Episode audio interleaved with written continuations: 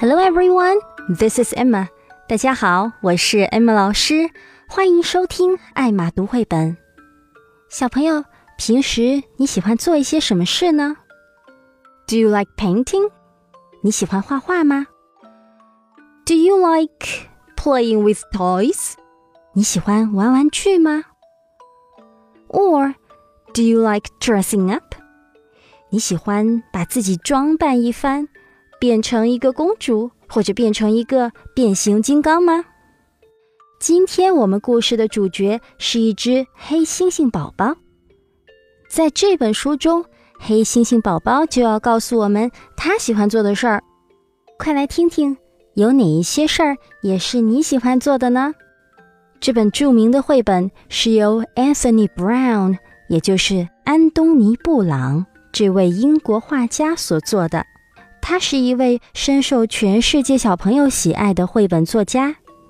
他的作品比较知名的有《My Mom》、《My Dad》，还有《小猴子威利》系列。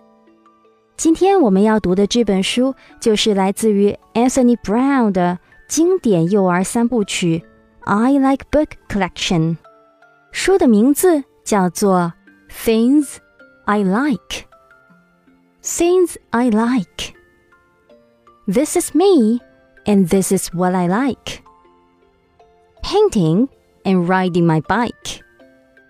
Playing with toys and dressing up. Climbing trees and kicking a ball. Hiding and acrobatics.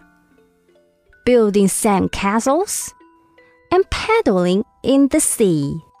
And paddling in the sea making a cake, and watching TV, and watching TV, going to birthday parties, and being with my friends, having a bath, and hearing and hearing a bedtime story, and dreaming.